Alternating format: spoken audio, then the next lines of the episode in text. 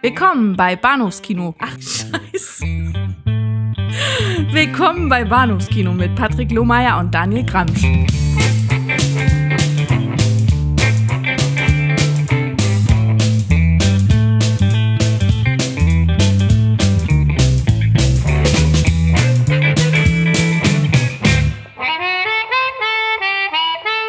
Hallo und herzlich willkommen zur Episode 233 des Bahnhofs Kino Podcast. Mein Name ist Patrick und bei mir ist der Daniel. Hallo. Hallo. Trust me, I'm a doctor. ja, mit äh, Sing and Dance äh, schreiten wir in den heutigen Abend. Wir reden über. Äh, eigentlich sollte das ja so eine Halloween-Sonderepisode sein und sie ist nur so wirklich semi-furchterregend, glaube ich. semi-furchterregend. Es kommt so ein bisschen drauf an, wie man drauf guckt, ne? Die, ja, die, die, die, die Titel tragen den, äh, die, die heutigen Filme tragen den Titel, äh, den Terror im Titel, wollte ich eigentlich sagen. Ja. Äh, mit äh, Shock Treatment aus dem Jahr 1981 von äh, Jim Sharman heißt der Regisseur, glaube ich. Ja, genau. Ja, und äh, zum Zweiten reden wir über äh, Geschichten aus der Schattenwelt, äh, Tales from the Dark Side von einem Regisseur namens, glaube ich, John Harrison. Mhm. Auch nicht gerade der äh, klingende Name im Hollywood-Pantheon. Aber so ist das eben. Das, was ja nicht zwangsläufig heißt, dass die Filme, über die wir heute Abend reden, nicht sehenswert sind. Äh, Auf eine oder andere Weise. äh, wie, wie, wie kam es zu dieser Paarung? Ich glaube einfach, wir hatten mal wieder einen Wunschschrei und da so ein bisschen der, der alljährliche Halloween-Podcast auch so äh, diese, eben diesen Freiraum bietet, um zu sagen, ich wünsche mir mal was, sagte Daniel. Ja, reden wir über den, das quasi äh, Sequel, Equal. Ja. ja. So, so, so, so, sagt man ja. Hm? So sagt man. Ja. Zu Rocky Horror Picture Show, Shock Treatment. Und ich dachte, ich äh, suche mir mal einen Film aus, den ich irgendwann mal sehr gut fand. äh, und stelle ihn doch mal auf die Probe, ob äh, inso, in, insofern, äh, ob der Zahn der Zeit doch an ihm genagt hat oder eben nicht. Mhm. Wir werden sehen. Aber lass uns beginnen mit Shock Treatment. Ja. Bin, bin schon ganz, bin ganz heiß drauf, ja. Das meine ich, ich das weiß ich nicht mal ironisch tatsächlich. Ich war auch sehr, sehr gespannt drauf, weil man, man mag sich daran zurückerinnern, wir haben zwei Richard O'Brien relevante Podcasts bereits in unserer Historie gehabt. Mhm. Äh, die aller, allererste war, glaube ich, relativ früh in unserer Historie, ich glaube 2013 war es, als wir über The Return of Captain Invincible gesprochen haben, an dem ich glaube, Richard O'Brien jetzt nicht wirklich äh, federführend beteiligt war, aber ich glaube, drei Songs beigesteuert hat. Ja, drei oder vier. Hm, hm. Die äh, definitiv für zumindest ein großes Highlight des Films sorgten. Und das zweite Mal äh, sprachen wir über Rocky, Horror, Horror Picture, Picture Show. Genau. Ich glaube auch an einem Halloween-Tag des Jahres. Ja, na, pass, passenderweise. Ne? Ich meine, äh, die, die, Rocky Horror Picture Show ist natürlich ein, ein äh, äh Tradition zu, zu Halloween und äh, an der Stelle kann ich natürlich auch gerade mal kurz erwähnen, wir führen das natürlich auch dieses Jahr wieder zu Halloween auf im Kino Babylon. Darf man gerne vorbeikommen. Ähm, genau, und äh, entsprechend hatten wir uns dann, oder hatte ich mir halt gedacht, Mensch, dann könnte man doch eigentlich das quasi Sequel äh, mhm. eben auch mal zu Halloween machen. Mhm. Ähm, hm. Auch wenn es jetzt, sagen wir mal, rein thematisch wenig passt, aber ich habe immer so das Gefühl, kaum jemand kennt das wirklich äh, so, so, intensiv und ich habe immer das Gefühl, die Leute ver die verpassen einfach was. Ja. Äh, für mich insofern spannend, als dass ich mich natürlich drauf gefreut habe, aber natürlich auch mit, mit leicht gemischten Gefühlen auf unsere bisherigen Gespräche zu äh, Richard O'Brien Musicals zurückgucke und äh, Return of the Captain Invincible mich damals ziemlich ziemlich, ziemlich sehr auf dem falschen Fuß erwischt hat. Ich ah. fand wirklich ziemlich fürchterlich. Mhm. Und äh, ich glaube, zu Rocky Horror Picture Show man einfach ehrlicherweise sagen muss, dass ich den Film zwar sehr gern mag, aber nicht diesen grenzenlosen Enthusiasmus teile, den, den du natürlich für den Film ja, äh, empfindest. Äh, und Shock Treatment für mich dann natürlich so ein bisschen, ein bisschen vorbelastet war in der Hinsicht, dass ich dachte, ah, kann ich, kann ich, kann ich es Daniel recht machen? Kann ich da irgendwie mitgehen, wenn er jetzt um die Ecke kommt mit Shock Treatment? Ist das verkannteste Meisterwerk des äh, Hollywood Musicals überhaupt? Ja, so weit würde ich nicht gehen wollen, aber so, ja. Hm? Wir werden sehen. Also, äh, kurz die UFDB-Inhaltsangabe und dann würde ich das Wort auch ein bisschen an dich übergeben, denn du bist ja mit, mit, mit fundiertem Halbwissen gesegnet noch und nöcher zu Shock Treatment. Äh, die Inhaltsangabe. Die Inhaltsangabe zu, äh, zu Shock Treatment ist auch äh, dankenswerterweise kurz. Äh, bei der UFDB geschrieben hat sie äh, Gergio, Gergio, Gergio, wie auch immer. Und der schreibt, in einem totalitären System sind die Menschen der Macht von Fernseh, Demagogen und Medizinern ausgesetzt. Ihr Verhalten richtet sich nach dem, was ihnen im Fernsehen vorgemacht wird. Ein junges Ehepaar gerät dabei unversehens in die Mühlen des Systems. Und das war's. Okay. Klingt, äh, klingt wenig unterhaltsam und schon gar nicht nach einem quasi Sequel zur Rocky Horror Picture Show, aber Ja. Ist nun aber, denn. aber das ist faktisch nicht falsch, ne? Nein, Also, das ist, äh, Klingt so ein bisschen, klingt eher nach Fassbinders Welt am Draht oder sowas. ja, Ja, ja. Ja, nee, das, äh, das, das, das wird uns bei Shock Treatment so natürlich nicht geboten. Also tatsächlich ist es, ähm, ja, man, man, man wäh- während man versuchte, den Film zu bewerben, relativ erfolglos wohlgemerkt, der Film Mhm. floppte wohl ganz, ganz brillant, ähm, äh, war man sich halt nicht so richtig sicher, wie weit man das eben als, äh, als Rocky Horror Sequel verkaufen soll und äh, einigte sich dann irgendwann auf, äh, ist es kein Sequel, ist es kein Prequel, ist es ein Equal, Hm. was es nicht ist.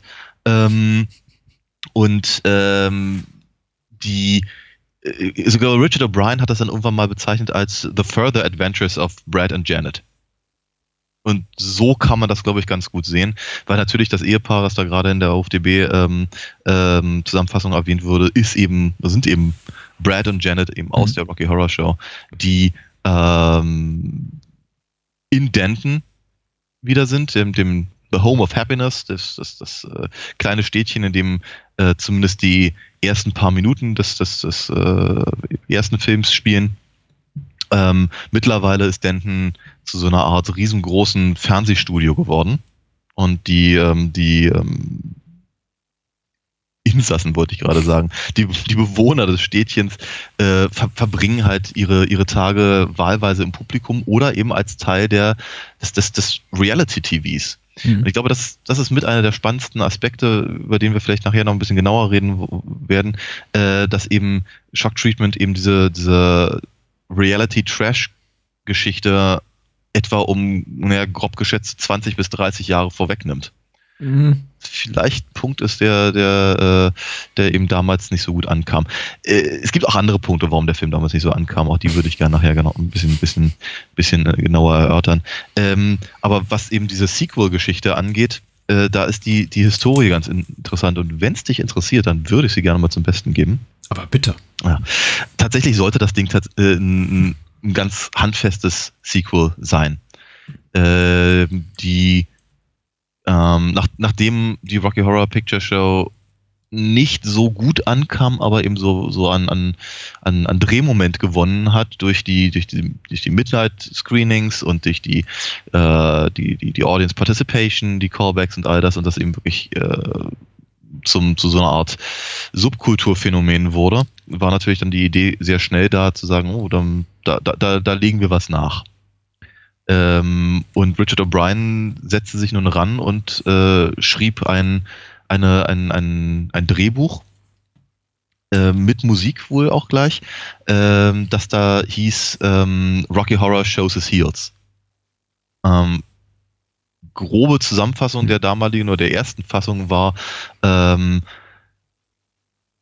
Brad und Dr. Scott wollen, äh, wollen Frankenfurter wiederbeleben, Hm. während ähm, Rocky, ich weiß gar nicht, was Rocky genau macht, aber Rocky ist irgendwie auch nicht ganz unwesentlich dabei. Ähm, aber irgendwie Rocky hat irgendwie wei- weiterhin was mit Janet. Äh, Janet hat ein Kind und keiner weiß, ob's das, ob das eben von Rocky oder von Frank ist. Brad fällt wohl völlig raus aus der Nummer. Ähm, und wenn sie dann, oder als sie dann nur schaffen, eben ähm, äh, Frank wiederzubeleben, äh, beschließt er halt ganz Denton in, in, in Drag Queens äh, umzuwandeln. Ähm, braucht aber äh, Blut von jungen Jungfrauen, jung, jungfräulichen Männern, äh, damit er überhaupt weiter am Leben bleiben kann. Das ganze Ding ist, das, das, das liest sich sehr sehr trashig, aber auch irgendwie weiterhin dem, dem, dem, äh, dem, dieser Liebe für alte Horror- und Science-Fiction-Filme verhaftet, wie es eben schon die Rocky Horror Picture Show war.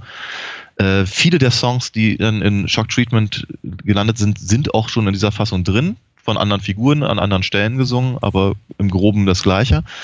Ähm, blöd war nur, Tim Curry hat gesagt, er hat keinen Bock drauf. Das hat mhm. er schon mal gemacht, das muss er jetzt nicht nochmal drehen und äh, Barry Bostwick und Susan Sarandon wollten auch nicht mit dabei sein und äh, entsprechend hatten sie dann ein, ein, ein leichtes Problemchen, äh, weil sie einfach was, was anderes schaffen wollten. Daraus wurde dann die, äh, die erste Fassung von Shock Treatment, die da hieß äh, The Brett and Janet Show, äh, sollte aber noch auf viel, viel größerem ähm, Terrain spielen dafür fehlte ihnen das Geld, deswegen haben sie sich dann irgendwann dazu entschieden, das alles in einem, in einem Filmstudio, in einem Fernsehstudio spielen zu lassen und Shock Treatment ist dabei rausgekommen. Ähm, was wir, also was, was wir bei Shock Treatment haben, ist äh, deutlich satirischer, finde ich, als es eben Rocky ist und ich glaube, das ist dann auch der Moment, wo ich mehr oder weniger die, den Vergleich zu dem, zu dem ersten halt sein lassen möchte. Ähm, vielleicht nur noch mal so viel gesagt, der, einer der Gründe, warum Shock Treatment nicht gut ankam, auch gerade bei den Fans der Rocky Horror Picture Show, ist, er ist zynisch, kalt und bösartig. während, während halt äh, Rocky knuddelig ist, mhm. warmherzig, irgendwie, irgendwie nett, bisschen verschroben, bisschen, bisschen, äh, äh, also ja, ich sagen, wird halt mit, mit äh, wird sicherlich halt mit, mit, mit, mit Perversitäten halt rumgespielt und so, aber das ist alles, alles ist es nett. Ne? Man merkt halt die Liebe zu dem zum Metier, die Figuren sind alle irgendwie knuffig und das ist, äh, äh, man, man, man kann sich wohlfühlen. Bei Rocky Horror mhm. Picture Show kann man sich wohlfühlen. Shock Treatment äh, lässt das einfach nicht zu. Mhm. Der ganze, die ganze Machart des Films, die ganzen Figuren, die Farben, die äh, die, die Aufbauten dieser, dieser, dieser Filmsets stoßen ab. Und zwar ganz bewusst.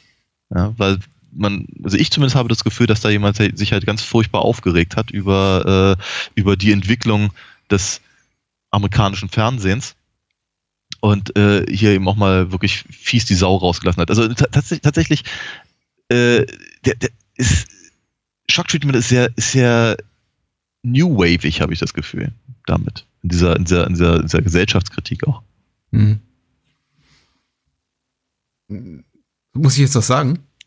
Ich wollte dir gerade ein bisschen Zeit äh, frei hm, äh, ich, ich denke gerade darüber nach, über das, äh, über das Stichwort Zynismus, das du gerade genannt hast, ob ich das dem Film zuschreiben würde. Ich empfinde ihn tatsächlich überhaupt nicht als äh, zynisch. Kalt, ja. Er hat doch irgendwie eine sehr klar ironische, ironische Tonalität, er, er persifliert, er ist ähm, ja durchaus irgendwie kaltschnäuziger, kälter definitiv als die Rocky Horror Picture Show, die eben auch sehr, sehr viele Sympathieträger hatte in, unter ihren Protagonisten, was jetzt äh, Shock Treatment eigentlich, eigentlich gar nicht hat.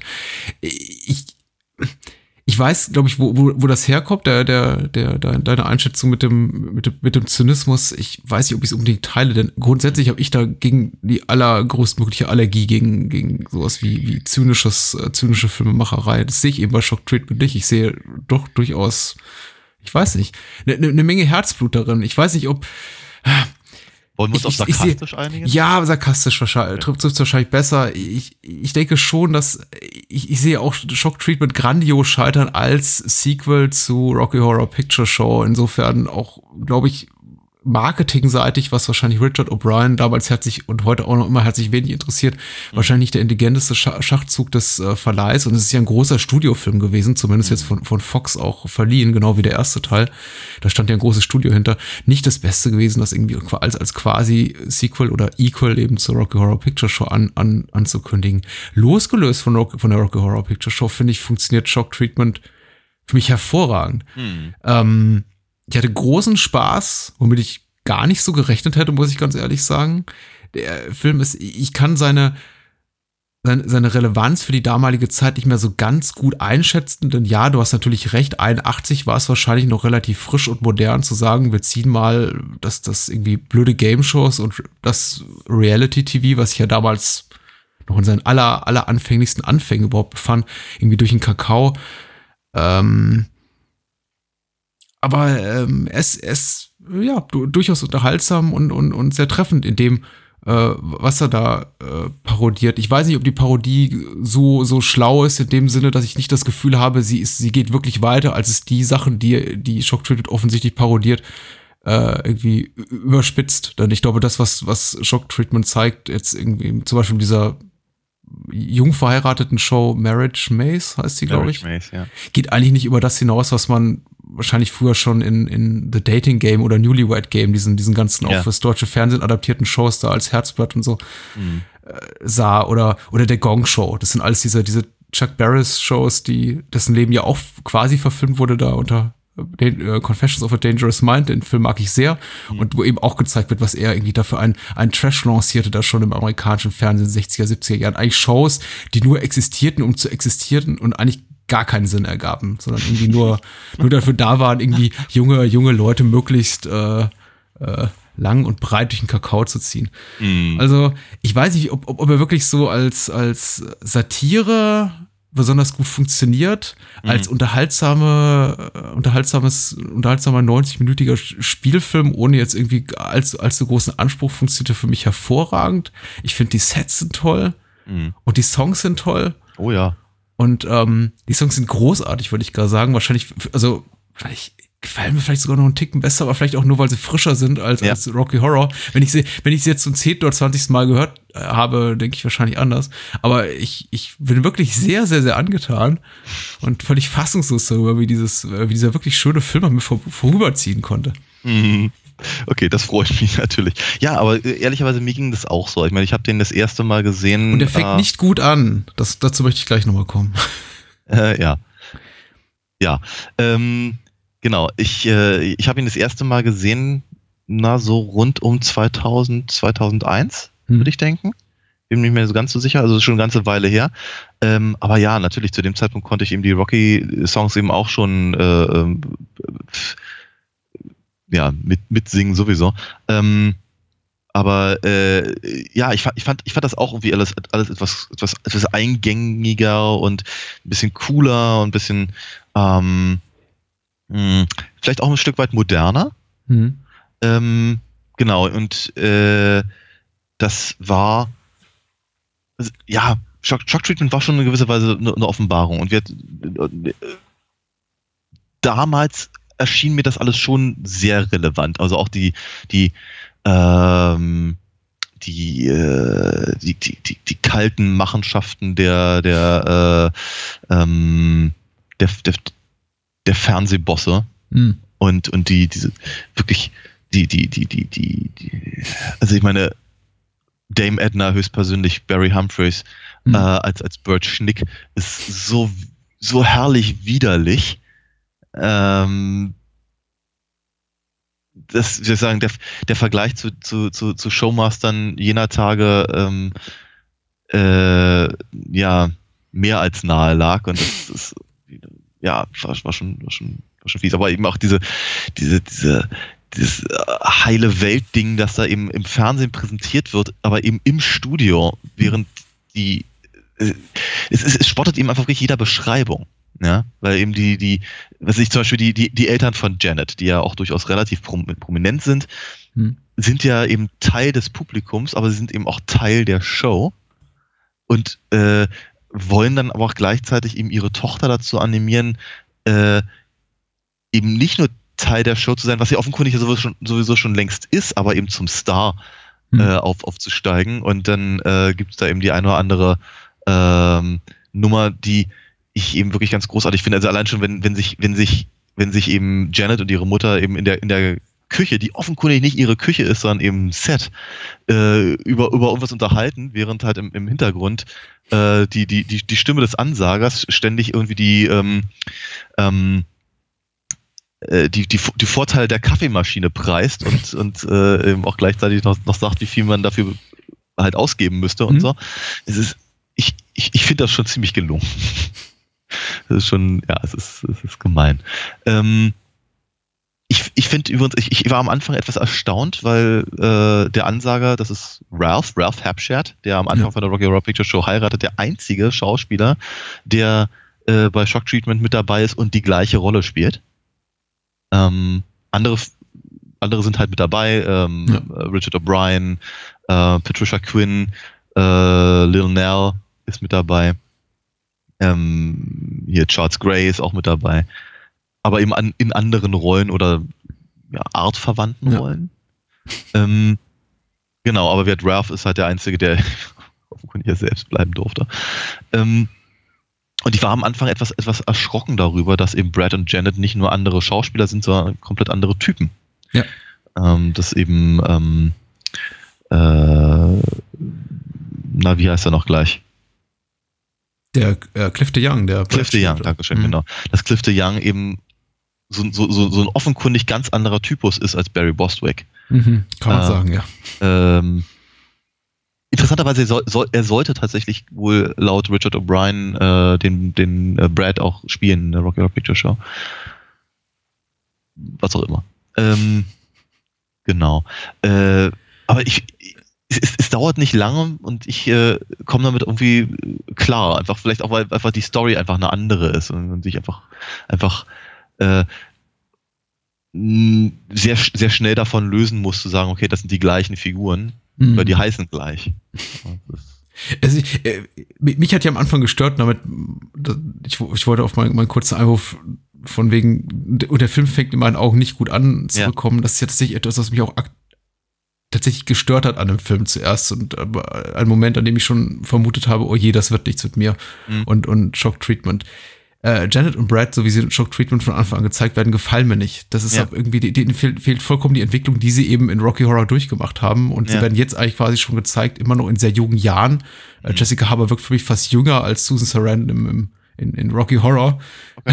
äh, als da ihre Ehe jetzt schon, würde sie schon komplett in Scherben liegen.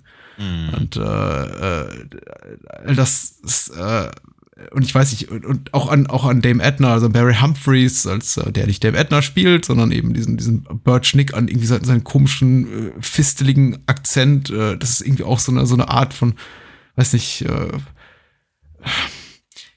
also die, die Art und Weise, wie er, wie er den Showmaster darstellt, ist auch, finde ich, mehr und mehr, je länger ich den Film ansah, als mehr und mehr gelungen. Ich, aber äh, be- bedurfte auch einer, einer gewissen äh, Gewöhnung. Und es war Ja. einfach nicht das. Ich glaube, da spielte einfach wirklich diese verquere Erwartungshaltung rein, so von wegen, wir, wir sehen jetzt in irgendwie irgendeiner Art und Weise, wenn auch nicht direkt inhaltlich, so doch zumindest in, im, in, in, in seinem, im, im, im spirituellen Sinne einen spirituellen Nachfolger zur Rocky Horror Picture Show. Und Ja. das ist eben überhaupt nicht. Und daran muss ich mich wirklich tatsächlich erst, erst gewöhnen. Ja. Auch an, auch an die Tatsache, dass äh, äh, zum Beispiel Jessica Harbers ähm, Singstimme so völlig anders ist, als- anders ist als ihre Sprechstimme, Ja. äh, dass es mich am Anfang, anfangs richtig rausriss, als sie angefangen hat zu singen. Und ich dachte, ah, okay, jetzt haben sie da irgendwie eine komplett andere, Mhm. andere Sängerin genommen. Aber dem ist wohl nicht so. Nee, nee, sie hat das Ähm. selber gemacht, ja.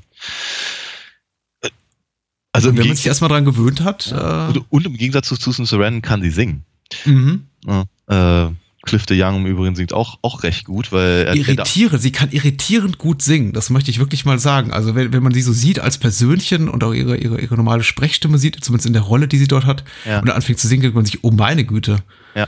wo kommt das denn her? Ja, ich, ich, ich, ich, ich, ich finde das ganz seltsam, weil ich mochte, ich mochte die beiden auch nicht. Ich meine, ganz ehrlich, Brad findet ja größtenteils nicht wirklich statt in dem Film.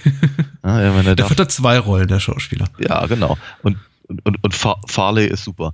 Ähm, äh, genau, weil, ja, er spielt, spielt halt noch eine, eine, eine zweite Figur, ein, ein, ein, ein, ein äh, Fastfood-Magnaten namens Farley Flavors, der eben auch widerlichst ist. Was ich interessant finde, weil ich fand, als ich den, als ich den das erste Mal sah, dachte ich mir, hey, das, das wäre eine Rolle für Rick Mayer, Hm? der in dem Film ja auch drin ist, als, als, äh, als, als Pfleger. Hm. Aber genau so, eine, genau so eine Figuren hat er eben auch gerne mal gespielt. So, so, so schleimige Wiesel.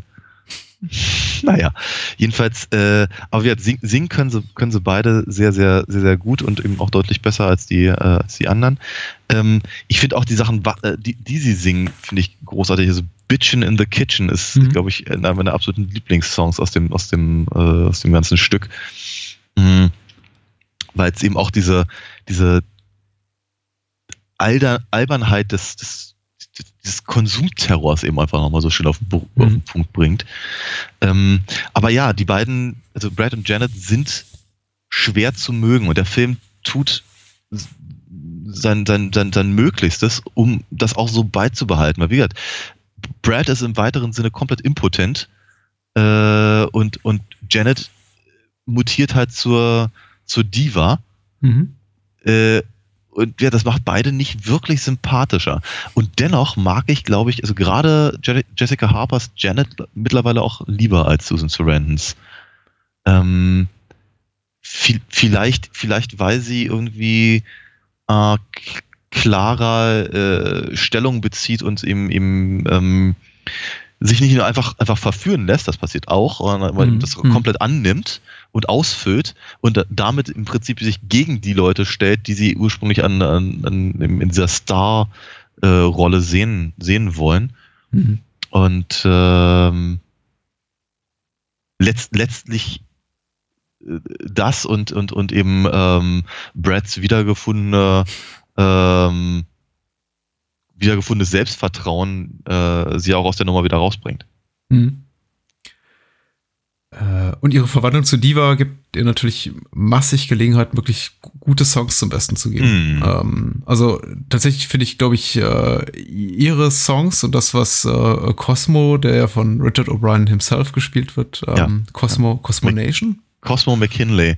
Cosmo also, McKinley. Genau. Und Nation heißt seine Schwester. heißt genau. Nation McKinley. Mm, okay.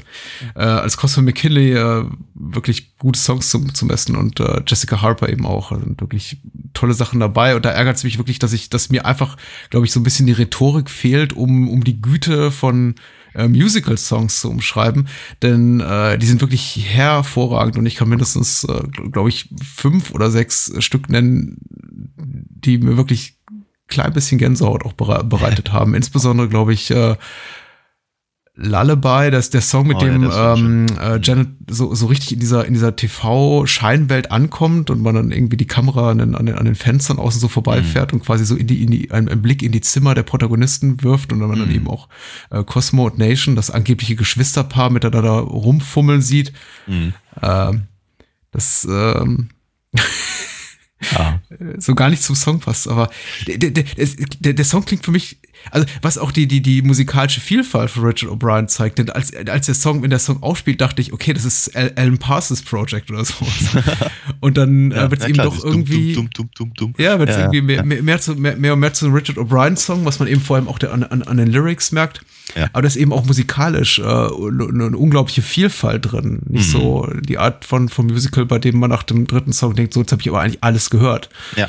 Und äh, so leid mir das tut, das gilt zum Beispiel leider für selbst, selbst für großartige Musicals wie West Side Story, die eben sehr ähm, mhm. mh, mm, eingängiges Klangbild haben. Wie soll ich es gut beschreiben? Ich weiß nicht, ob ich die, für die passenden Worte finde. Aber Shock Treatment ist eben unglaublich vielfältig und ich glaube, das kann einen auch äh, stören, vielleicht auch. Das ist, äh, mag eine Geschmackssache sein, aber mhm. mich hat es unglaublich hm. Äh, mir hat's unglaublich gefallen. Bitch in the Kitchen klingt für mich so ein bisschen wie ein, wie ein Weird Al Yankovic-Song. Ich, irgendwie hatte ich ja auch, diesen Gedanken im Kopf. Ich habe das Gefühl gehabt, das muss einer von Weird Als Lieblingsfilmen sein. Da ist unglaublich viel smarte, irgendwie smarte Lyrics drin, die irgendwie habe irgendwie zeitgenössische Dinge karikieren, kommentieren, ja. durch den Kakao ziehen und ähm, ja, ja, ja. Ja, ja, klar. Meine, aber du hast natürlich völlig recht. Also ähm, er hat ja, hat ja eben auch, auch in anderen äh, ähm, Filmen, was ich, äh, Captain Invincible hast du ja auch schon erwähnt, äh, auch schon gezeigt, dass er, dass er sich für, für viele verschiedene Musikstile äh, mhm. interessiert. Aber hier hast du halt, ähm, du hast halt äh, kann auch bis, bis, bis, zum, bis zum Punk hast du irgendwie alles mit dabei. Ne? Das, was äh, Oscar Drill and the Bits äh, singen, was im Übrigen auch so ein, auch so ein Überbleibsel ist von äh, Rocky, äh, Rocky Horror Shows His Heels, weil ich fand immer, dass diese, dass diese komische ähm, äh, keine Ahnung, Band, diese, hm. Newcomer Garage Band, was auch immer, äh, für, für mich wirkte die halt immer ein bisschen aus dem Hut gezaubert. Hm. Ähm, wird in der anderen, in der anderen Skriptfassung hat die halt einen deutlich äh, wichtigeren Hintergrund. Ähm, aber äh, ja, wie gesagt, das ist äh, ganz, ganz, ganz zum Schluss klingt das dann schon fast wie, wie, wie, wie, wie irgendwas aus dem, aus, aus Mary Poppins oder so. Mhm. Das ist der letzte, der letzte Song und äh, mehr oder weniger in den, in den Sonnenuntergang fahren. Mhm. Ähm, ja, er hat, er hat schon äh, viele verschiedene Dinge da untergebracht, die ihn eben musikalisch interessieren. Das finde ich eben auch ganz, ganz, ganz spannend. Ähm, Lullaby habe ich übrigens äh, bei, bei, unserem, bei unserem Filmfest vor zwei Monaten in einer ganz wundervollen Fassung auf einer singenden Särge gehört. Mm. Das war, das war schon ziemlich großartig. Mir haben die Songs tatsächlich so gut gefallen, dass ich aktiv darüber nachdenke, mir die mir diese Spe Special Edition Blu-ray, die jetzt kürzlich erschienen ist, nochmal ja. zu, zuzulegen. Die ist übrigens wunderschön von, von Arrow, inklusive dem, dem, dem, dem Soundtrack und ganz viel, ganz viel tollem Material. Ja. Mhm. ja. ja. Und, sie, ah. und im Übrigen, der Film sieht auf die Art und Weise auch gleich noch viel besser aus. Äh, die, alte, die alte DVD war ein bisschen, mh, hm, hatte den Charme eines VHS-Tapes. Mhm. Also es ist tatsächlich interessant. Äh, auch ich habe ja versucht, mich ein bisschen vorzubilden, wobei ich natürlich nicht mal ansatzweise mit deinem, deinem Fachwissen zum Film konkurrieren kann, aber habe natürlich auch gelesen, dass tatsächlich diese, diese, diese Fernsehumgebung, diese Fernsehstadt quasi da, der Denton TV Land, äh, whatever you might call it, äh, auch, auch ein bisschen so dem, dem, dem Mangel an einem großen Budget äh, ja. geschuldet war, das irgendwie so, so zu machen. Und dafür, äh, das, das tut dem Film aber letztendlich eben sehr, sehr gut, weil mhm. es, äh, weil, weil, weil er fantastisch äh, einfach äh, designt ist, unglaublich äh, in sich geschlossen auch wirkt, also irgendwie auch logisch in, in, in der Konstruktion der Welt, die er irgendwie uns, uns, uns, uns dort zeigt. Und das hat mir eben auch wirklich gut gefallen. Ich weiß gar nicht, ob es im Film, ob es nicht irgendwie sogar, sogar abträglich gewesen wäre für die, für die Qualität, hätten die, die ja. Protagonisten jemals dieses, dieses Gelände verlassen oder hätte man uns die mhm. Welt da draußen, da mhm. draußen gezeigt. So ist es eigentlich viel, viel gruseliger und so können wir vielleicht doch ein bisschen, können wir die Brücke schlagen zum gruseligen Halloween. Der, der Film hat ja auch was durchaus Furchterregendes und ja, äh, ja auch in der, der Art und Weise, wie er irgendwie diese, diese, diesen, diesen Mikrokosmos darstellt, dieser komplett ja. von dem TV-Irrsinn vernebelten Gestalten, also die auch im Publikum sitzen, die ganzen namenlosen, sprachlosen Figuren, die der Film zeigt, auch durchaus was Gruseliges.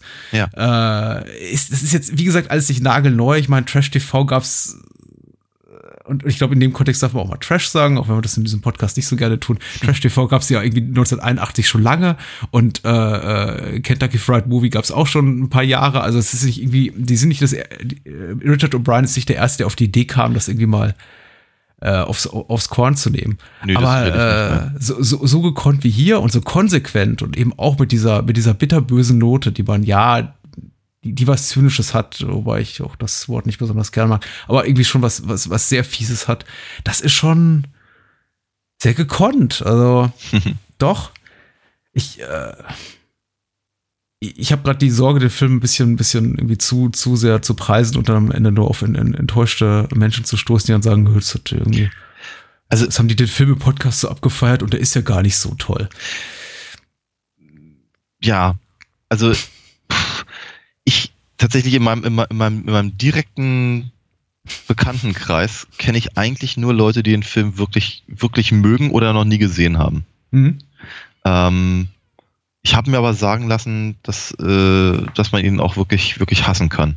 Mhm. Ich kann mir nicht vorstellen, wie das geht, aber es mag einfach daran liegen, wenn, wenn man sich eben genau mit diesem, mit diesem äh, der, der, der Fiesigkeit eben einfach nicht mhm. auseinandersetzen möchte dass er dann einfach anstrengend ist. Ja. Aber er, er, er, er lässt halt nicht locker. Selbst, also, selbst, selbst das, das, das, das Happy End, das er eben hat im Gegensatz zu seinem Predecessor, ähm, ist irgendwie ein bisschen komisch, weil es halt so kitschig ist, mhm. dass es fast, fast nicht richtig ernst zu nehmen ist. Also Im Prinzip ist das, ist, ist das Happy Ending im äh, genauso fake wie der, wie der, äh, wie das, wie das, wie das restliche Fernsehprogramm da in, in, in Denton. Hm. Und ähm,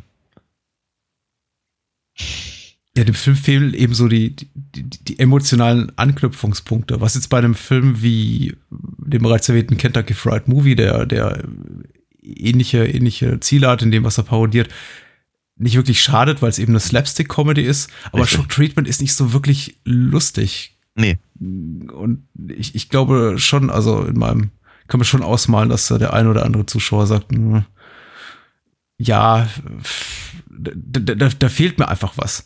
Ähm, auch, auch äh, Cosmo und Nation, das angebliche äh, Doktoren-Geschwisterpaar, die sich dann am Ende als, als äh, Charakterdarsteller, Character Actors entpuppen, was ich auch sehr lustig finde. Mhm. Äh, die ganze Art und Weise, wie dieser, dieser absurde äh, quasi Krimi-Plot aufgeschlüsselt wird, das ist irgendwie so, so, so, so, so halb halb, äh, halb durchdacht und halb klug umgesetzt, aber so, so, so konsequent auch ein bisschen in so einer, in so einer, in so einer Blödheit, dass es mich dann doch schon wieder amüsiert hat. aber so richtig zum laut losbrüllen ist der Film eben wirklich an keiner Stelle. Nein. Er hat seine emotionalen Spitzen, eben durch Songs wie Lullaby oder er ist auch mal richtig komisch durch Songs wie äh, Little Black Dress, das oh, ja. Cosmo singt. Äh, auch, auch einer, auch wirklicher, wirklicher Spitzensong. Ja. Aber äh, ich, ich würde den Film weder als irgendwie bewegendes Drama noch irgendwie als, als Komödie noch irgendwie als weiß nicht, spa mhm. spannendes Gesellschaftsporträt oder so bezeichnen, sondern einfach als, als, als dass das da ist, etwas mhm. unterhält. Aber ich glaube, dessen, für das man eben auch eine gewisse Bereitschaft, Bereitschaft, Bereitschaft mitbringen muss, ja. äh, sich davon bezaubern zu lassen. Mhm. Und äh, ja, hat der Film bei mir geschafft, ähm, bin selber von mir ein bisschen entsetzt. Aber kann zum Beispiel auch an der Besetzung liegen, denn die ist, die, die ist wirklich großartig. Und ich glaube, wir haben, wir haben jeden, jeden bereits erwähnt, aber insbesondere Jessica Harper liebe ich ja wirklich über alles. Ich habe, bevor wir, glaube ich, über, wie hieß denn dieser furchtbare Film mit Dylan McDermott? Blue, Blue Iguana. Blue, bevor wir Blue Iguana sah, sahen, dachte ich, sie wäre noch nie in einem schlechten Film gewesen. Ja, ja. Da wurden wir aber in vielerlei Hinsicht eines Besseren. ja. ja. Aber äh, hier ist sie wieder ganz hervorragend und der ganze Rest der Besetzung natürlich auch. Äh, den einen oder anderen mag man vermissen. Ich meine, natürlich würde ich mir einen Barry Boswick wünschen oder einen Tim Curry. Ähm, insbesondere letzterer, der, der auch jeden Film aufwertet, aber auch ähm, Charles Gray wiederzusehen. Mhm. Auch so ein äh, Bahnhofskino äh, den wir schon mehrfach hatten. Mhm. In, ähm, in zwei Bonds, glaube ich, und in natürlich in Rocky Horror. Ja. Und in Theater of Blood spielt er, glaube ich, auch mit. Äh, aber, nur, aber nur eine Sprechrolle. Und äh, wer kennt ihn nicht als, als, als der Teufel in eine Frau namens Harry mit äh, Thomas Gottschalk. äh, also jedenfalls wirklich ein ganz, ganz toller, äh, für mich B-Movie-Superstar, den ich irgendwie auch immer gerne sehe, der auch ach, ganz toll ist. Und äh, hm. das wird nichts mit der konstruktiven Kritik heute Abend, merke ich schon. Nee. Aber ich freue mich, äh, ich, ich freu mich darüber. Hat dafür bin, gefallen. Ich, ich, ich freue mich darüber tatsächlich ganz, ganz, ganz außerordentlich, weil ich auch immer ein bisschen skeptisch bin, wem ich, mhm. wem ich hier Shock Treatment tatsächlich empfehle. Weil ich mir eben, ich bin mir eben auch immer nicht so richtig sicher, an wen wendet sich der Film eigentlich. Ähm, und äh, da ich ihn eben sehr mag, habe ich immer ein bisschen Angst, dass jemand anders ihn unter Umständen nicht so mögen könnte. Hm. Womit dann aber auch, glaube ich, mein, mein akustischer Beitrag zu Shock Treatment auch erschöpft wäre. Möchtest du doch was sagen? Ich überlege die ganze Zeit schon. Ähm, nö. Äh, nö. Nö. nö. Äh, einfach mal ansehen und ich glaube, wenn, wenn man denn möchte, kann man, glaube ich, auch fast jeden Song bei YouTube finden. Einfach auch mal reinhören. Ich glaube, das macht auch Lust. Und wir haben ein paar gute ja. Songs erwähnt. Den, den, ja. den, den Song, der über die Opening Credits läuft, also Dead in USA, der, dieser, dieser hymnische Nummer, die auch zum Ende des Films nochmal gespielt wird, ist, glaube ich, auch äh, durchaus nochmal äh, hörenswert. Ja, ich mag, ich mag das, den Titelsong selber übrigens auch sehr gerne, wobei ich ihn fast lieber mag in der, in der Solo-Fassung. Mhm. Ähm, Richard O'Brien hat den, hat den ja als, als Single rausgegeben und mhm. äh, alleine eingesungen, während halt im Film äh, eine Ensemble-Nummer ist. Äh, mit, mit Lionel und mit Trisha Quinn auf jeden Fall noch mit dabei. Ähm, und äh, der ist interessanterweise nicht auf dem, auf dem Soundtrack-Album, ähm, wird aber im, im Abspann gespielt. Mhm. Guter Film. Ich finde auch sollte man äh, gesehen haben. So, zweiter Film. Abend. Äh, ein Film aus dem Jahre 1990, äh, den ich entdeckt habe, ich würde sagen, ein paar Jahre später im Spätprogramm von äh, Sat 1 Pro 7. Ich glaube, die zwei Sender, die mich im Sachen Horror mit RTL wahrscheinlich äh, geformt haben, wie, wie äh, keine anderen, auch wenn da irgendwie das meiste dann geschnitten lief. Aber egal, ich weiß doch, äh, The Shining habe ich entdeckt, äh, spät nachts bei Sat 1, Nightmare on Elm Street entdeckte ich spät nachts bei RTL und ich glaube, äh, Geschichten aus der Schattenwelt, Tales from the Dark Side, The Movie, war irgendwie so, so ein klassischer Pro-7-Heuler, den sie immer rauskrabten, wenn sie nach 23 Uhr mal wieder was Gruseliges zeigen wollten. In, in der Regel gezeigt in einer äh, relativ stark geschnittenen Fassung, was mich dann dazu veranlasste, zur Videothek zu gehen, nur um gesagt zu bekommen, nee, den kriegst du nicht deshalb 18. Und so musste mhm. ich also warten. Und als ich dann 18 war, wie es so oft ist, hatte ich kein Interesse mehr an dem Film. Mhm. Insofern äh, habe ich den Film auch lange, lange Zeit nicht gesehen, nämlich bestimmt seit äh, dem Jahr 1995, 1996 nicht mehr. Meinte ihn wirklich in gute Erinnerung zu haben. Und ja. äh, jetzt stellen wir diese Erinnerung mal nochmal auf die Probe. Mhm. Ist ein Anthologiefilm, drei äh, Kurzgeschichten, äh, umschlossen von einer Rahmenhandlung äh, nach äh, und ein Film, der vor allem mit, mit, mit zwei großen Pfunden buchtet, zumindest auf namenlicher Seite, das sind nämlich George Romero und Stephen King. Stephen King, der äh, Stichwortgeber oder beziehungsweise hat, äh, die, die, die Storyline, die, die, die Kurzgeschichte geschrieben hat, auf der die zweite Geschichte beruht und George Romero auf dessen äh, Tales from the Dark Side Fernsehserie, die von, oh, lass mich nicht lügen, 84 bis 89 lief. Äh, dieser sein, Film ja beruht. In Deutschland sicher kein großes Ding, lief auch, glaube ich, hier mal irgendwo, aber ist jetzt nichts, an das man sich so mit so viel äh, Wehmut und Nostalgie erinnert, wie jetzt beispielsweise äh, Twilight Zone oder Outer Limits. Outer oder Limits so. oder ähm, Tales from the Crypt. Äh, schön ist, und das ist unglaublich lange, was äh, der Herr hier schreibt, ist, dass das Moonshade mal wieder da ist und eine Inhaltsangabe, eine sehr lange Inhaltsangabe zur Geschichte aus der Schattenwelt verzapft hat. Äh, und er schreibt hier, eine schicke Dinnerparty ist in Vorbereitung und Betty, gespielt von Debbie Harry, ist dabei, die letzten Vorbereitungen zu treffen, damit alles gelingt. Das sieht der kleine Timmy jedoch ganz anders. Er stellt nämlich den Hauptgang dar und so demnächst und so da und so, so soll, ich glaube, da fehlt ein Doppel-L, soll demnächst in den Ofen, sobald der richtige, der die richtige Temperatur hat. Um Zeit zu gewinnen, versucht er die blonde Hexe durch das Erzählen von drei Gruselgeschichten abzulenken. Äh, um jetzt nicht hier alles vorzulesen, wollen wir die vielleicht eine nach dem anderen abstottern? Können wir machen, klar. Äh, das, das liegt ja irgendwie bei Anthologien nah.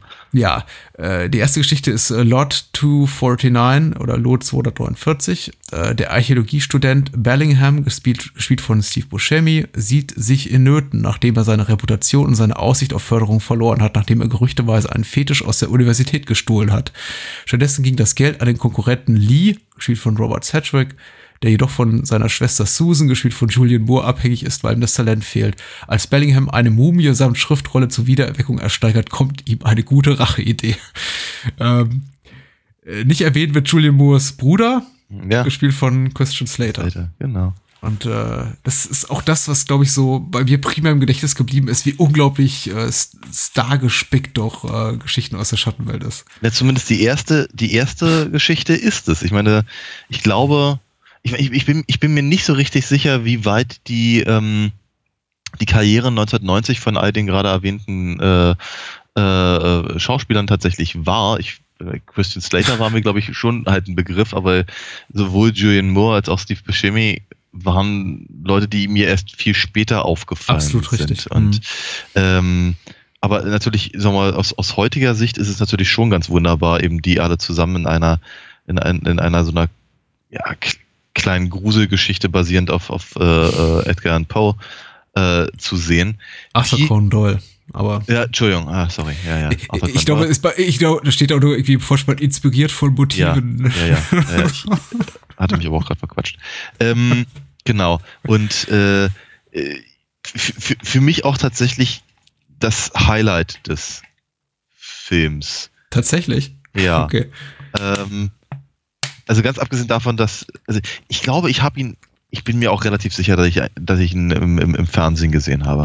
Also ich meine, ich kannte auf jeden Fall, woran ich mich jetzt wirklich erinnerte, war, war die Hänsel und Gretel Fassung mit der mhm. äh, Debbie Harry. Äh, die war mir, war mir halt auf jeden Fall noch im, im, im Kopf geblieben. An die anderen Geschichten kann ich, konnte ich mich nicht so sehr erinnern, was vermutlich entweder an der Qualität der Geschichten liegt oder einfach an der, äh, der, der Tatsache geschuldet ist, dass ich vielleicht nicht alles gesehen habe. Ich weiß es halt nicht mehr so genau. Hm. Ähm, aber ja, tatsächlich, äh, Lot 249 ist für mich ein Highlight, weil es eben, weil es mich eben auch einfach erinnerte an, an genau diese, diese, diese, was du vorhin gesagt hast, an diese, an diese äh, halbstündigen, dreiviertelstündigen äh, Grusel-Stories eben, die, mhm. äh, die halt wirklich rauf und runter liefen. Ne? Und äh, jeder Sender hatte eine von der Sorte. Ähm, mein, mein persönlicher Favorit war halt immer die Twilight Zone. Ja. Ähm, aber ich äh, weiß, dass, glaube ich, die Outer Limits, äh, glaube ich, waren populärer, weil sie einfach zu einem besseren Sendeplatz liefen oder so. Mhm.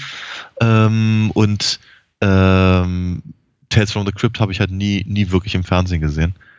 Ähm, aber wie hat diese, diese einfach diese, die, die Art und Weise, wie das halt gemacht war und wie das, wie, wie, wie halt diese Geschichte vonstatten ging, eben auch mit dem, mit, auch, wieder mit so kleinen Fiesigkeiten, äh, die, die sich halt gegenseitig antun. Äh, aber auch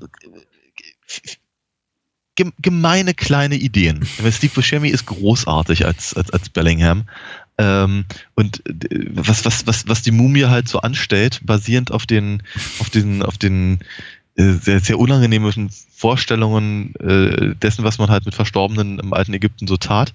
Also, weiß ich, wenn, wenn er, wenn er dem Julian Moore äh, ein paar Blumen in den Rücken rammt, finde ich das schon wirklich irr.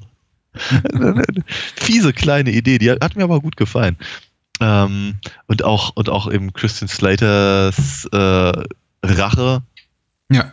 Fand, fand ich, fand ich ich, ich fand, fand ich sehr gelungen. Es waren auch so ein paar, ein paar wirklich interessante, paar interessante Sätze, die sie die Figur sagen lassen. Äh, wie ähm, äh, wenn, wenn, wenn eben Bellingham sagt, ähm, äh, wenn du mich tötest, wird es dann, dann, dann dein Kumpel und deine Schwester auch nicht zurückbringen. Mhm. daraufhin meint, ja, wenn ich dich leben lasse, auch nicht. ich ziemlich, ziemlich spitz finde ich finde.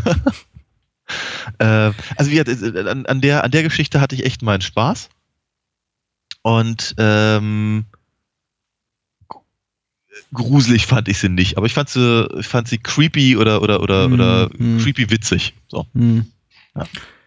Äh, ja. fand ich auch einst. Es geht mir jetzt nicht mehr, nicht mehr so. Ich habe tatsächlich immer noch natürlich großen Spaß, jetzt diese ganzen späteren Superstars zu sehen, beziehungsweise ich möchte mal Christian Slater, für ihn war das wahrscheinlich schon, er war da wahrscheinlich schon so auf dem Zenit seiner Karriere. Mhm. Insofern, also 1990 definitiv, glaube glaub ich, ein oder zwei Jahre schon nach Heathers und irgendwie, wie, wie hieß das ganze, wie hieß Pump Up the Volume? Hard auf Sendung? Ah, ja. Ja. Ah? Äh, ja, ich meine doch. Auf jeden Fall Christian Slater definitiv, glaube ich, schon 1990 ein veritabler Star. Insofern für mich auch ein bisschen überraschend, dass er sich in, in, in vergleichsweise in einer vergleichsweise undankbaren Rolle irgendwie hier, hier rumquält. Man hat irgendwie schon so ein bisschen den Eindruck, äh, er soll der Protagonist der Handlung sein. Mhm. Wer aber wirklich im Gedächtnis bleibt, ist eben Steve Buscemi. Mhm. Äh, denn er hat ja auch am Ende das, das letzte Wort, äh, mehr, ja. mehr oder weniger direkt. Das ist tatsächlich äh, ich, ich kann der Serie, ich, ich kann dieser Episode nicht wirklich anhaften, außer dass sie, also sie ist wirklich kompetent inszeniert und sie ist gut gespielt, sie ist natürlich voller, voller ähm, bekannter, bekannter Schauspieler, äh, irgendwie ganz gut geschrieben, aber sie hat eben auch, auch ein Problem und das plagt leider den ganzen Film so ein bisschen. Das Ende ist nicht so wirklich wahnsinnig überraschend. Nee, ist alles vorhersehbar, ja. Ich, äh, es ist, es ist noch nicht mal irgendwie per se schlecht, auch wenn man es irgendwie ahnt, das muss aber noch nicht verkehrt sein, aber die Umsetzung, also auf den letzten Metern schwächelt das einfach so ein bisschen und ich hm. finde es äh, schade, dass man sich auch dann irgendwie nicht getraut hat, wenn dann irgendwie so der finale Twist kommt und äh, seine äh, Schwester und ähm, äh, ist es eigentlich Christian Slaters Schwester? Das ist Christian Slaters Schwester, ja, genau. Ja, und ja. Äh, sein, sein, sein äh, Kumpel äh, Lee, wenn die dann irgendwie zurückkehren als Unquote, dass man sich da nicht getraut hat, das irgendwie auch so in ein bisschen bedrohlicheren Art und Weise stattfinden zu lassen, sondern dass sie dann auch noch, auch noch einen Spruch bringen, so von wegen irgendwie Grüße, Grüße von Bellingham oder Bellingham lässt schön grüßen, mhm. äh, bevor, bevor es dann Christian Slater an den, an den Kragen geht. Was dann, ja, ich weiß, dem Film immer wieder so eine, eine lustige Note verleiht, die ich finde eigentlich gar, gar nicht so gut zu ihm passt. Also zur Rahmenhandlung mhm. passt sie ganz gut, weil da ja. sehen wir eben Blondie, Debbie Harry als, äh, weiß ich nicht, äh, als, als, als verrückte äh, Hausfrau, die eben ihren Gästen gerne menschlichen Braten serviert. Und das ist ja irgendwie schon, schon so eine gewisse Tragikomik, möchte ich mal sagen.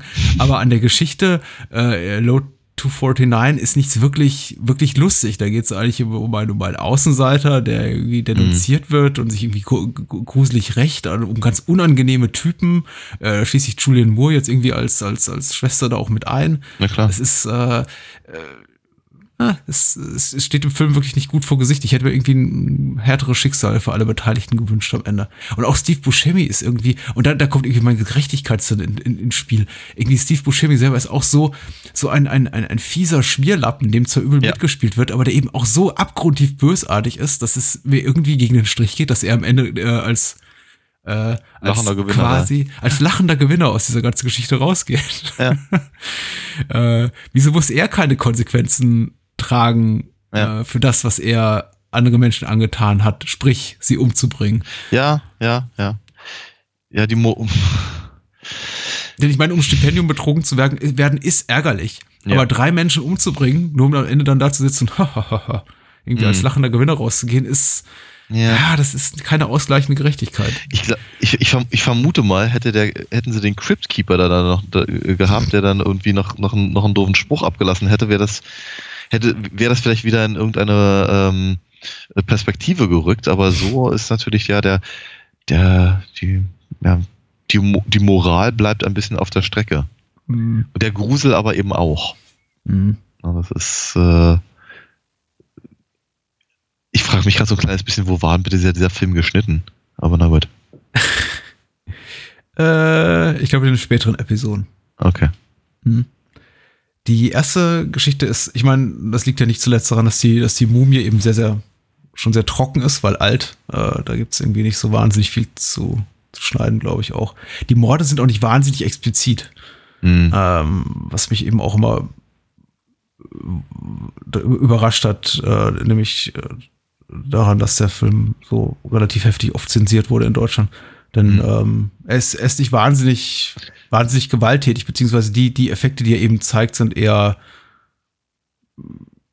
surreal als irgendwie, ja. weiß ich nicht, Vielleicht die Art von Gewalt, die man eben gerne schneidet in Deutschland oder damals Schnitt, nämlich irgendwie äh, Einschüsse, Schnittwunden und irgendwie der, dergleichen, wo man sagt, oh, das konnte irgendwie die Mensch hier, die arme kindliche Psyche verletzen und äh, schockieren ja. und zur, Nach zur Nachahmung anregen. Aber vielleicht, vielleicht ist es wirklich das Fehlen einer Moral. Hm. Äh, Spezialeffekte übrigens von Dick Smith und KB, was ja irgendwie auch zwei irgendwie gro große Helden sind, also die KB Effects Group und äh, Dick Smith, der legendäre Ex Effektspezialist des Exorzisten, äh, auch, auch ganz toll. Überhaupt, wenn man den Vorspann sieht, dann freut man sich irgendwie einen Schnitzel, äh, drei Löcher in den Bauch und denkt sich, mein Gott, das ist irgendwie die, äh, die, die, die, die Erfüllung überhaupt jetzt gleich diesen Film zu genießen, insbesondere mit Blick auf die zweite Episode, über die wir jetzt sprechen, uh, The Cat from Hell, die mit den größten Namen hier in diesem uh, dreiteiligen Övre zu, zu uh, aufbieten kann, nämlich George Romero, der das Drehbuch geschrieben hat, doch an der Story von Stephen King, sollte doch das absolute Highlight des Films sein. Ja. Und Moonshade schreibt dazu, Profikiller Halston, gespielt von David Johansen, wird in ein düsteres Herrenhaus zu dem vermögenden Dr. Mr. Drogan, gespielt von William Hickey, eingeladen, um einen Job zu erledigen. Doch dabei geht es zu seiner Überraschung um das Töten einer Katze, die angeblich bereits für drei Todesfälle im Haus verantwortlich ist. Halston glaubt an einen leichten Job und täuscht sich. Punkt, Punkt, Punkt. Hm. Hm? Ja. Ja. Ja ist, äh, ist, schon, ist schon Kracher, die, die, die, die Story. Äh, mhm. Ich, ich überlege gerade, wann hatte, wann hatte Stephen King seine, seine schlimmste Koksphase? Das muss so 85, 86, ich weiß nicht, also ich, ich glaube 88 kam dann The Dark Half raus, da war er dann schon wieder ausgenüchtert. Also eigentlich hat er keine Entschuldigung für The Cat from Hell. Vielleicht liegt es auch an George Romero, aber äh, denn, denn die, ich finde, die grundsätzliche Idee ist jetzt nicht so, ist nicht verkehrt. Ja. Ähm, und wurde auch schon besser umgesetzt äh, in Katzenauge? In Katzenauge zum Beispiel. äh, nach Stephen King. Aber The Cat from Hell wirkt dermaßen konfus und undurchdacht und schlampig inszeniert. Ich bin wirklich, äh, ja, ja. ich war nicht, nicht positiv überrascht. Ich auch nicht. Das, äh, ich war da, ich, ich habe da gedanklich ein bisschen abgeschaltet bei dem ganzen, ganzen Ding. Ich, ganz ehrlich, ich, ich also wenn ich an William Hickey denke, dann denke ich ehrlicherweise als allererstes an die an, an, den Weihnachtsfilm von Chevy Chase. Tut mir ganz schrecklich leid. Aber äh, fand es eigentlich ganz witzig, dass er da, dass er da drin ist und äh, ähm, äh, David Johansen ähm, äh, war was war Bassist bei den New York Dolls. Ich weiß nicht, auf jeden Fall war, war halt ähm, äh, weil bei den, bei den New York Dolls, also auch, auch mhm. irgendwie, dachte ich mir, Mensch, das, das, das, das könnte lustig werden und so, aber naja, so der allerbrillanteste Schauspieler ist er auch nicht. Da mhm. hilft im Übrigen in der deutschen äh, Fassung auch nicht die Synchronstimme von, äh, also die ehemalige Synchronstimme von ähm, Christopher Lambert. Mhm. Ähm, ist schwierig. Ich hatte, ich hatte, ich hatte nicht viel Spaß bei der, bei der Katze. es ist, äh, die, die technische Machart ist das eine und irgendwie die düsteren Räume tragen nicht unbedingt dazu bei, dass der Film irgendwie äh, schöner aussieht. Die ganzen Sets wirken irgendwie alle so ein bisschen lieblos. Die, die Protagonisten der Geschichte sind eben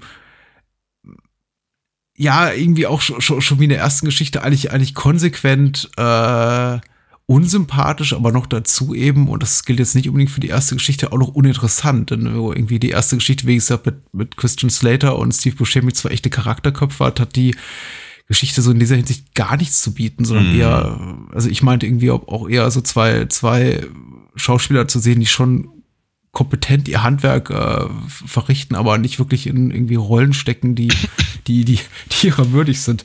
Äh, und der, der arme David Johansen ist auch mit diesen endlosen Monologen gestraft, was natürlich wirklich, wirklich ein Problem ist, wenn man dann irgendwie auch nicht das Selbstbewusstsein hat von, Seiten des Regisseurs oder des Drehbuchautors seine, seine Figur auch einfach mal die Klappe halten zu lassen. Mhm. Also insofern ist er eben damit gestraft, in seiner Rolle da als, als Halston, der diese Katze erledigen soll, immer an irgendwie in dunklen Ecken zu stehen oder an Schreibtischen zu sitzen und mit der Knarre in der Hand und irgendwie mit, mit sich selber zu reden. Mhm. Oh mein Gott, was war das, diese Geräusche? Ich krieg dich, du blöde Katze, das verdammte Viech. Ich muss sie kriegen, ich muss sie kriegen, haha. Und ähm, das ist dann irgendwie nach fünf bis zehn Minuten leicht nervtötend. Ja. Sein Abgang wiederum ist zumindest tricktechnisch sehr hübsch. Äh, verursacht auch indirekt den Abgang von äh, William Hickey aus der mhm. Handlung, nämlich mhm. durch äh, Herzversagen, was auch wiederum nicht so toll inszenatorisch gelöst ist.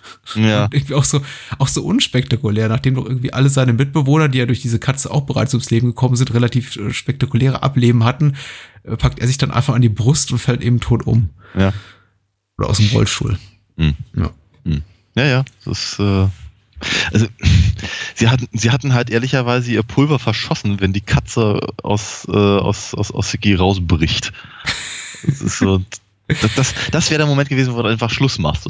Ja. Um Gottes Willen. Dann äh, hätte, hätte, hätte hier der alte Mann noch mal kurz wie, kann er vielleicht schreien können oder irgendwas, dann wäre Schluss gewesen. Ne? Hm. Den Rest hätte ich gar nicht mehr sehen brauchen. Das ist wie, wie bei, bei SketchUp, wenn, wenn, der, wenn der Witz vorbei ist, aber die Kamera immer noch drauf fällt auf, auf, auf Dieter Krebs, den die Kamera guckt. So, ah. Und, der den, und, er den, und Dieter Krebs den Kopf dann nochmal so zur Seite legt und, hä? Ja, genau sowas, ja. ja. Äh, die, die äh, Katzo-Vision, also diese, diese, diese, diese, diese Kameraperspektiven aus der Sicht der Katze sind auch mit, mit dem darüber gelegten Filter, ich weiß auch nicht da hat bestimmt jemand am Set eine tolle Idee gehabt und äh, keiner hat sich getraut, oder der Regisseur hatte die Idee wahrscheinlich selber und äh, keiner hat sich getraut, ihm zu sagen, naja, das ist, äh, das mal gut sein. die Technik ist vielleicht noch nicht so weit. Ja, hm. doch. Nicht die beste Episode. Nee. Man könnte sogar sagen, vielleicht die schlechteste hm. des Films. Also bis hierhin hm. auf jeden Fall die schlechteste. bis hierhin die schlechteste. Guter Schnitt. Und äh, lass uns über Episode 3 reden. Ja. Äh, Lovers Wow. Ähm, ich glaube, die Episode, die ganz ohne spektakuläre Namen auskommen muss, weder Arthur Conan Doyle noch äh, Stephen King irgendwie beteiligt. Ja. Na, Ray Dawn Chong äh, ist halt dabei.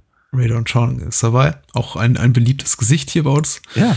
Äh, und sie handelt von Moonshade schreibt hier, der glücklose Künstler Preston, gespielt von James Remar, ist total am Boden angekommen, als er mitbekommt, wie eine Wasserspeierstatue, eine Wasserspeierstatue, ein Gargoyle, ja, ja, auf einem Gebäude zum Leben erwacht und einen Mann tötet. Als er als Zeuge dran glauben soll, schließt er einen Pakt mit dem Dämon weiterleben zu dürfen, wenn er niemanden von dessen Existenz erzählt. Als er kurz darauf die schöne Carola, Carola, heißt die wirklich so? Ja, Carola. Radon Chong äh, trifft. Carola. Carol. Carola, ne? Ja. Ich, ich, ich wollte es aussprechen wie die deutsche Carola und das hat So. mich gerade so ein bisschen irritiert. Carola, Carola, klingt wie ein Hustenbonbon. äh, Radon Chong trifft, wendet sich für ihn das Blatt. Äh, ich glaube auch das dritte Mal, dass Radon Chong bei uns im Podcast zu Gast ist. Und ähm, herzlich willkommen. äh, Lovers Wow ist die mit Abstand auf jeden Fall blutigste Episode Ja. dieser, dieser, dieser Trilogie. Endet nämlich äh, blutigst und äh, beginnt auch bl blutigst äh, mit äh, fiesen, fiesem Gekröse und, und Ab- großen Kopf Monstern. und ja. Hm. Ja, und da, da sieht man dann eben auch, glaube ich, zum ganz zu, zum ersten Mal so richtig gut das handwerkliche Können auch der, der Tricktechniker dahinter Mhm. und äh, vielleicht auch der genügend Anlass für äh, den einen oder anderen Fernsehzensor, der da gesagt hat, nee, so kann man das irgendwie Jugendlichen auch nach 23 Uhr nicht zeigen. Möglich. Ja. Und das Problem, dass das grundsätzliche Problem des Films ist auch irgendwie zurück, nämlich die Geschichte ist komplett vorhersehbar. Ja. ja. Es ist, äh, ja, es ist leider, leider, leider wirklich ein ernstzunehmendes Problem. Ähm, sie ist, sie, sie, ist, sie ist gut gespielt, sie ist gut getrickst, sie ist ähm, verhältnismäßig ähm, anrührend Mhm. und all das. Und äh, wi- wiederum, jegliche Form von, von, von Moral bleibt irgendwie äh, komplett auf, auf, auf, der- auf der Stelle. Und sie ist auch, sie ist, sie ist eigentlich nur gemein und hatte, hat keinen, keinen äh, ich, also ich habe so das Gefühl, da, da, da, hätte irgendeine Form von Mythologie vielleicht noch ein bisschen mehr erklärt werden müssen, um das, um das, um das zu rechtfertigen, wie das, wie das ganze Ding endet. Aber die Art und Weise, wie es aufgebaut wird, ist okay. Das, das Problem ist tatsächlich nicht unbedingt, dass es alles vorhersehbar ist, sondern dass es eben vorhersehbar bleibt. Mhm. Ähm, ja. Der, der, der, der Klassiker natürlich. Ähm, kann, er kann halt die Klappe nicht halten. Äh, auch wenn er zehn Jahre irgendwie offenkundig ganz gut damit leben konnte, muss er dann irgendwie seiner, seiner Herzallerliebsten doch von dem Dämon erzählen, um nur um festzustellen, ja, scheiß Idee war's. ähm, und da, also ich möchte mal so sagen, rein theoretisch könnte da irgendeine Form von Moral hinterstecken. Der Film entscheidet sich aber dagegen. Mhm. Was hältst du davon? Mm. Ja, mir fehlt da ein bisschen, bisschen Handlung. Wäre, glaube ich, tatsächlich auch. Es ist für mich die einzige Geschichte, wenn sie denn nicht so vorhersehbar wäre, die theoretisch dafür taugen würde, aus ihr ein längeres Stück zu machen. Hm. Äh, ungleich eben zur zweiten Episode, von der man das immer das Gefühl hat, die wird mit Mühe und Not irgendwie auf eine halbe Stunde gedehnt, Ja. äh, bis zu dem Punkt, wo man komplett das Interesse verliert.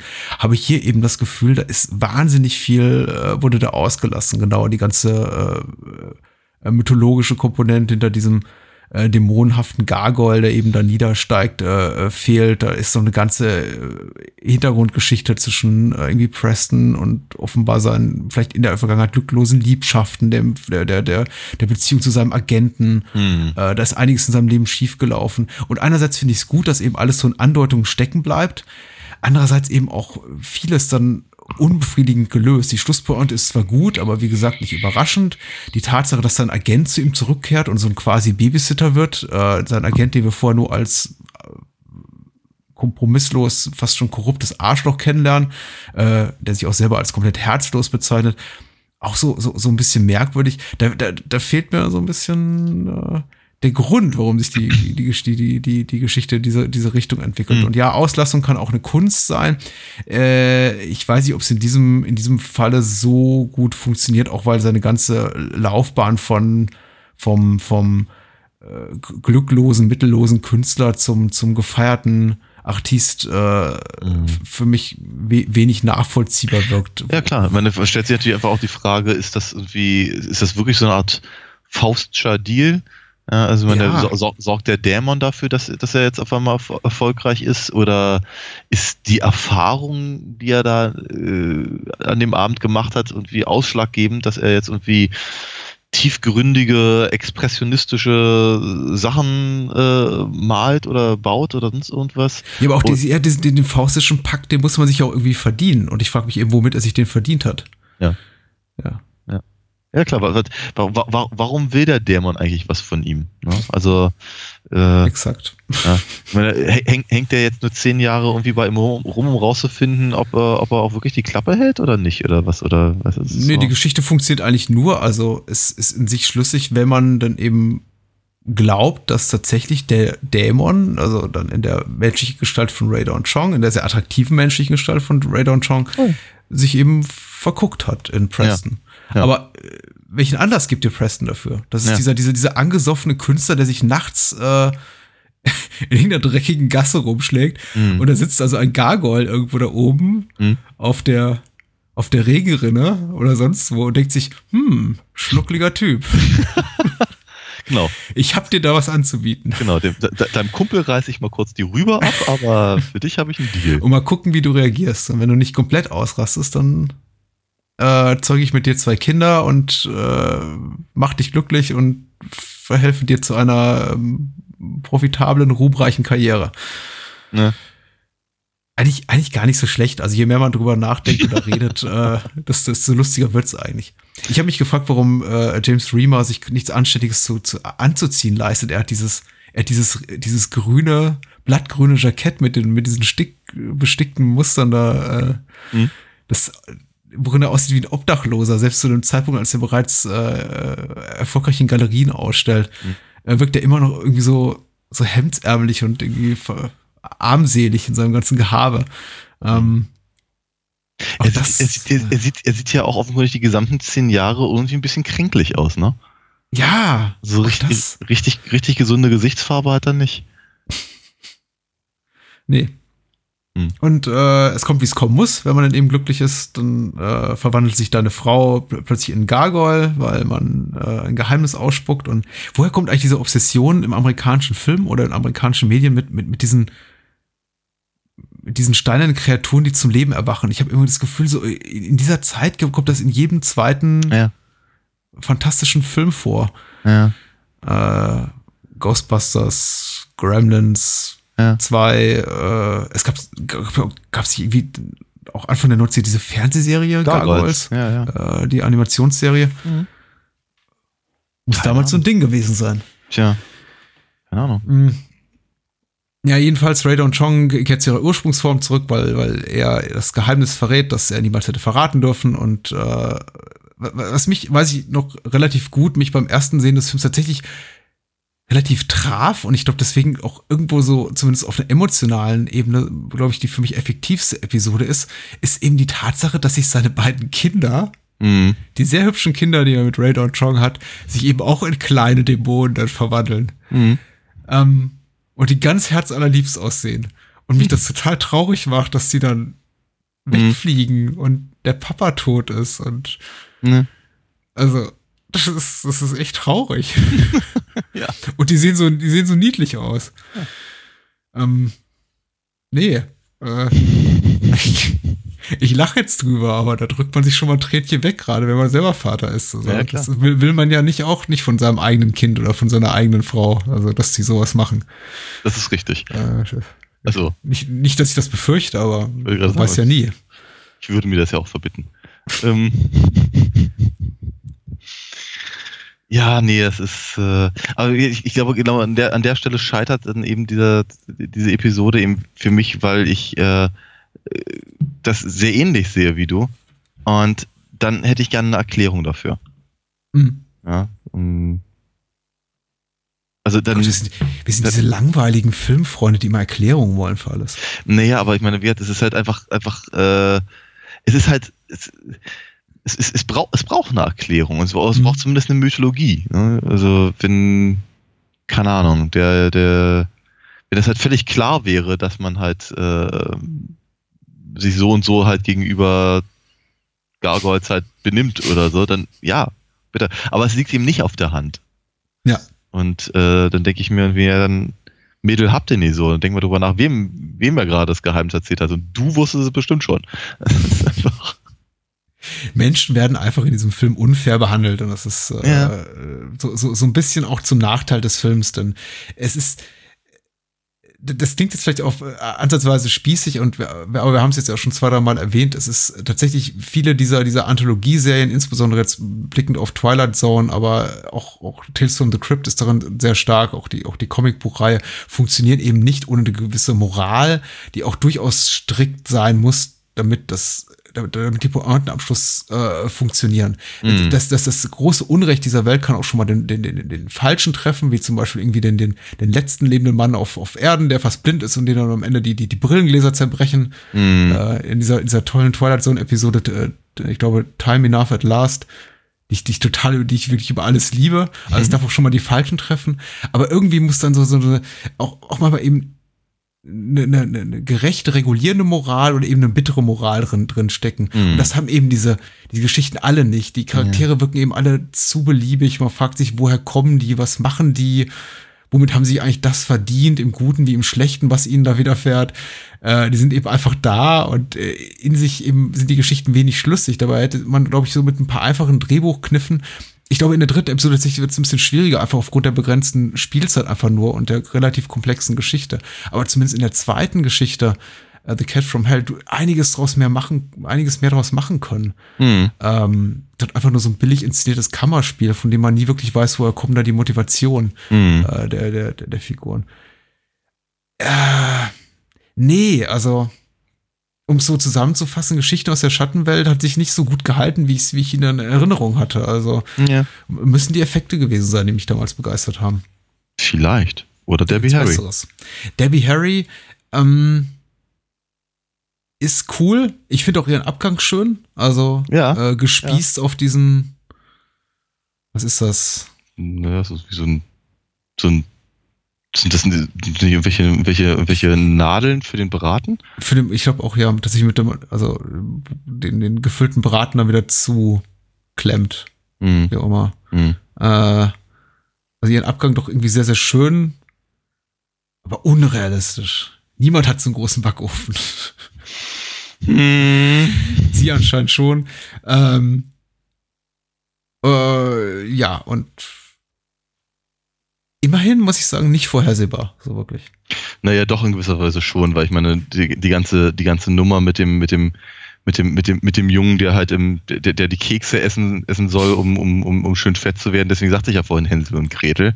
Ja. Und ich meine, wir alle wissen doch, was mit der Hexe passiert äh, in dem Märchen. Also von daher Ja. ist doch eigentlich klar, dass sie, dass sie genau da landen muss, wo sie Mhm. letztlich auch landet. Ja, ich glaube, der, der Teil war mir klar, war, glaube ich, damals, als ich den Film zum ersten Mal nicht sah, wie fies der Junge dabei so. sein würde. Ja. Irgendwie, da wird, äh, auch, auch bei ihm denkt man sich, ja, das war jetzt irgendwie schon gerecht und dann doch irgendwie nicht, denn du blödes kleines Arschloch, Mhm. äh, zeig mal ein bisschen Demut gegenüber der Frau, die dir so viele leckere Plätzchen gegeben hat. Ja, du hast völlig recht. Genau das ging mir auch als allererstes durch den Kopf. Genau. Ja. So. Das war jetzt so wenig, wenig, wenig gruselig für Halloween, aber dafür zumindest zu, zu 50 Prozent sehr, sehr, sehr, sehr unterhaltsam. Ja. Ach du, ganz Mhm. ehrlich, ich hatte, ich hatte bei, bei, ähm, bei den äh, Geschichten, glaube ein bisschen mehr Spaß als du. Ähm, Mhm. Ich glaube, das ist weit, weit entfernt von wirklich brillant, aber die, die erste Story hat mir gut gefallen. Die letzte Story fand ich äh, schwierig an, an vielen Stellen, aber ich, also sie funktionierte relativ gut und sie sah gut aus. Und Debbie Harry. Ich frage mich wirklich, und mir fällt jetzt akut auch keine ein, äh, ob es wirklich ein gutes Beispiel gibt für einen durchweg gelungenen Anthologiefilm oder ob es nicht irgendwie in jedem Anthologiefilm mindestens ein, zwei Ausreißer nach unten gibt, selbst wenn sie noch so gut sind. Und wir hatten ja, glaube ich, schon mal gesprochen über Black Sabbath uh, hatten wir- hatten wir. Black Sabbath und den ersten Tales from the Crypt Film aus, aus den frühen 70ern, glaube ich. Stimmt, ja. Auch, ja. Ähm, der, der, der vollgepackt war mit Geschichten, ich glaube sechs oder sieben hatte. Mhm.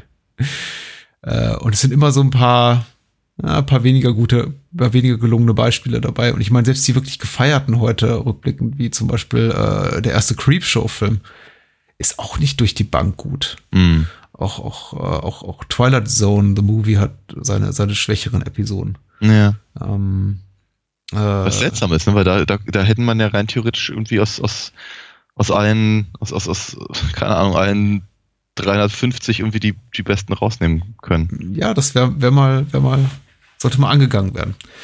Äh, VHS hatten wir, glaube ich, noch in, in unseren Stimmt. Anfangstagen, ja. Ja. ja, und auch da, ja, nicht alle gut. Nicht alle gut. Lang ist her. Hm.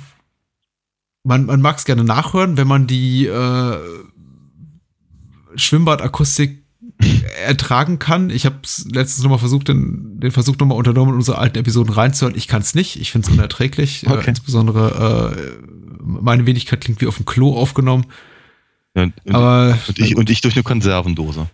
korrekt. Ja. Mittlerweile wissen wir ja, wie man Computer und Mikrofone bedient. und äh, freuen uns einfach auf äh, den Podcast nächste Woche. Äh, ohne Daniel. Wir Ja, gucken mal, ohne mich. wie wir das so finden. Genau. Du bist busy. Ich bin, ich Sollte bin, nochmal darauf hinweisen. ich bin, ich bin total busy mit der Rocky Horror Picture Show, die wir aufführen im Babylon am 28.10. und am 31.10. genau. Mhm. Kommt alle zum Rosa-Luxemburg-Platz. Jawohl. Und äh, in zwei Wochen sprechen wir über, meine Güte, Total Recall Genau. und Face, Face Off. Off. Face Off im Körper des Feindes. Äh, boom. so. Verdammt. Äh, da kann man sich drauf freuen. Äh, mal gucken, wie frisch die sich gehalten haben. Ja. Daniel. Ja. Äh, Happy Halloween. Genau. Bis denn. Uhu. Jetzt hat's mich aber ein bisschen gegruselt. Gute Nacht.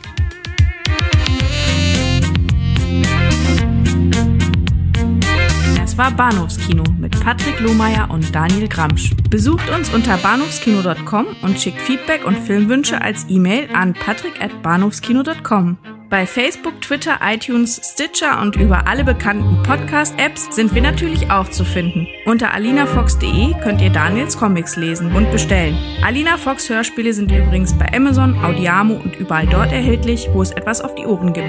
Natürlich auch im gut sortierten Einzelhandel. Vielen Dank fürs Zuhören und adios.